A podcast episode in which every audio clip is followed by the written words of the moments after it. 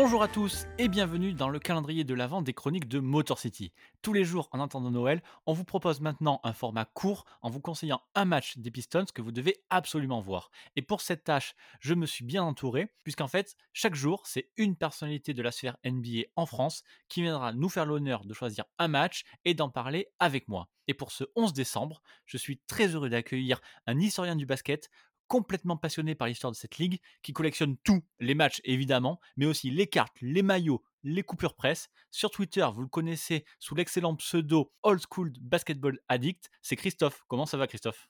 Eh ben, écoute, ça va bien. Euh, je te remercie de m'inviter. Bah, avec un grand plaisir, je suis très content que tu sois là. Et donc, toi, pour ce calendrier de l'Avent, Christophe, tu as choisi de parler du match 3 des finales 90 entre les Pistons et les Portland Trailblazers. C'est un match qui s'est joué le 10 juin 1990. Donc, Christophe, est-ce que tu peux nous expliquer pourquoi tu as choisi ce match? Alors, disons que j'ai choisi ce match. Alors, c'est pas le plus grand match de tous les temps, hein, clairement. Mais j'ai choisi ce match pour, euh, pour deux raisons. Alors, la première, c'est que c'est le match pour moi qui fait la bascule dans cette série. Euh, les Pistons ont gagné le game 1 dans un match euh, serré avec un énorme quatrième carton. Et euh, ils se font surprendre dans le game 2 en, overtime. Donc, Détroit perd l'avantage du terrain avec quand même trois matchs à jouer à Portland. Donc, c'est compliqué.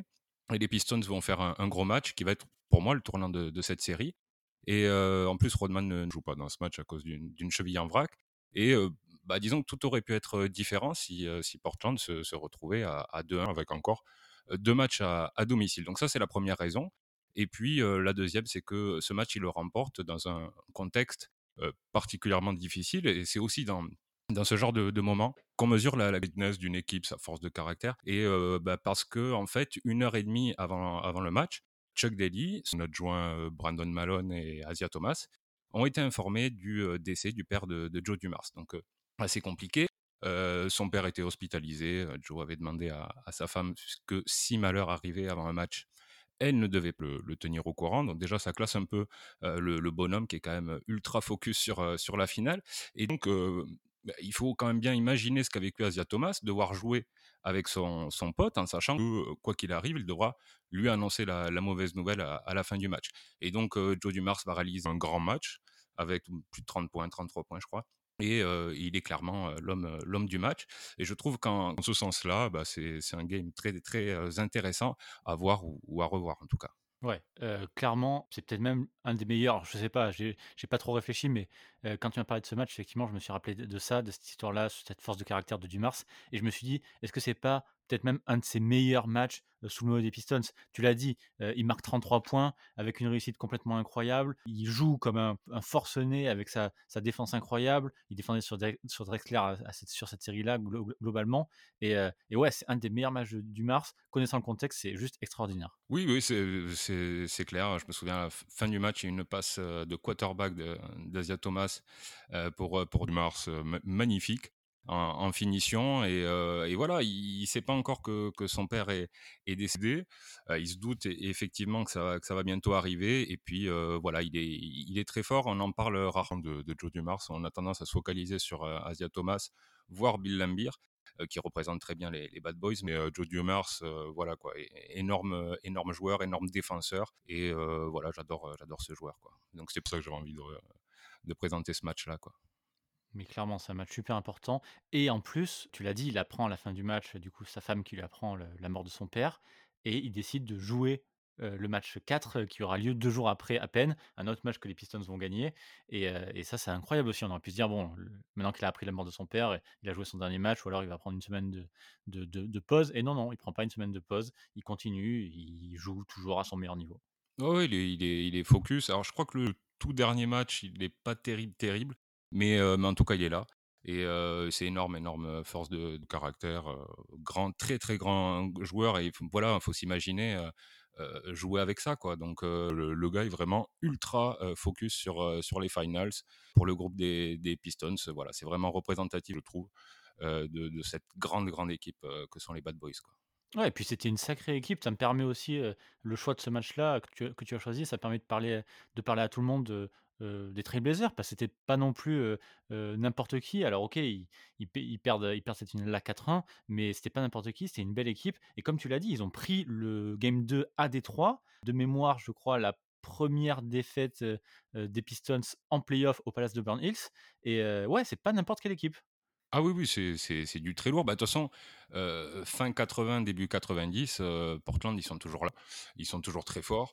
Euh, Drexler, Porter, Kersey, Doc Worth, Buck Williams. Il y a une profondeur de banc. Cliff Robinson, il y a même Drazen Petrovic au, bout du banc. S'il avait été mieux utilisé, peut-être que, que Portland aurait pu peut-être choper un, titre.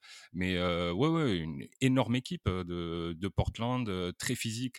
C'est vrai, on a tendance à, les balayer en général les, euh, Trailblazers, mais euh, à cette époque-là, vraiment, c'est une équipe euh, très physique, très très dure, très forte en contre-attaque. bon, voilà, quoi, Drexler, assez énorme aussi. voilà, il manquait pas grand-chose. Il manquait peut-être le, mal alpha pour, pour aller chercher un, un titre, mais voilà, les Pistons sont trop forts. Et puis, quelques années après, les Bulls également les Trailblazers, ils arrivent dans une configuration qui est vraiment pas idéale pour eux. Déjà arriver en finale, c'est à l'ouest, parce que l'ouest était aussi solide à cette époque-là. Et puis bah, après, du coup, voilà, ils prennent les Pistons. Après, ils prendront, ils prendront les Bulls aussi. C'est jamais facile pour eux. Et tu as cité Petrovic, c'est marrant, je l'avais noté aussi.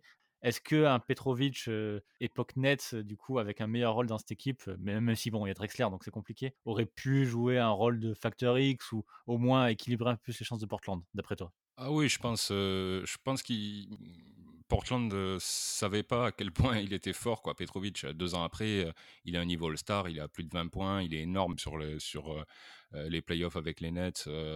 bon, ils, se, font éjecter au, premier tour, mais il est très, très, très, très fort.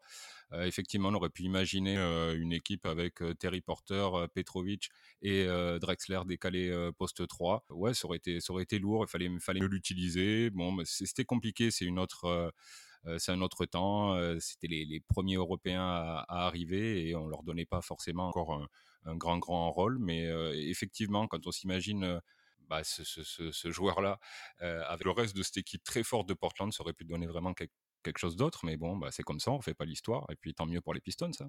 Oui, tu m'étonnes. Moi, moi, je prends. Hein, surtout que ces finales 90, comme je l'ai dit, et comme tu l'as dit aussi d'ailleurs, je pense que tout le monde sera d'accord pour dire qu'elles sont peut-être un peu, un peu oubliées quand tu te souviens des, des Bad Boys, tu te rappelles des duels contre Jordan ou des finales 88-89 contre les Lakers avec la revanche en 89, le sweep. Limite 90, en fait, tu te rappelles de la, de la finale de conférence contre les Bulls. Tu, tu, penses à peine à la, au final NBA parce qu'il n'y a que 4 matchs. Et, mais, mais, en fait, avec le scénario, comme tu dis, 1-1 et ensuite ce match bascule qui, qui, a tout changé, en fait, ça aurait pu être autre chose. Et je trouve c'est dommage. Je trouve que c'est des finales qui sont, même dans leur ensemble, qui sont sous-côtés. Et je suis assez content que tu aies parlé de ce match-là. Ah oui, je, suis totalement d'accord avec toi. Surtout que les deux matchs qui suivent,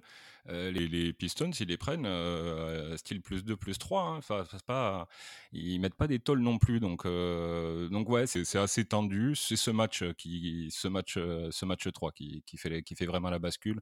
Les Pistons sont, très forts, en plus à Rodman. Après, ouais, c'est pas survolé non plus. Au final, ça fait, ça fait 4-1. Mais, mais Portland, il y a, du lourd quand même. Donc, effectivement, souvent, souvent oublié cette série. Je la trouve assez sympa. Ce sont pas les plus grandes finales de l'histoire, mais sympa à regarder vraiment. Ça, joue, ça joue. Et en plus, les Pistons après, après le, titre de, de 89, on sent ils ont une certaine confiance en, eux. Ils sont vraiment très très durs à jouer. Quoi. Même, même quand ils sont dans le dur, ils sont vraiment super forts. Vinnie Johnson sur la fin des finales est, assez, bon, il, revient bien. Puis le reste, c'est au niveau. quoi. C'est une super équipe, des super finales. Et donc, du coup, je vous mettrai, comme d'habitude, de toute façon, le lien de ce match-là dans la description de ce podcast. Il est sur YouTube, il est en plutôt bonne qualité. Et euh, franchement, allez le voir, c'est, ça vaut vraiment le coup. Euh, écoute, Christophe, merci. Euh, tu as été parfait. Je pense que tu as donné à, tout le monde envie de voir ce match. Dis-nous où est-ce qu'on peut te, lire, te retrouver sur Twitter et autres. Bah sur, directement sur mon compte, hein, Old School Basketball Addict. Et puis sur ma chaîne YouTube également, j'essaye de mettre des matchs en, VF, les, versions Canal+. voilà, j'essaye d'en mettre de temps en temps. voilà, en gros quoi. Et puis de temps en temps sur sur Basket Rétro également avec quelques quelques petits articles quoi. Ok, impeccable. Eh bien écoute, je te remercie. Ben, merci à toi, Winston.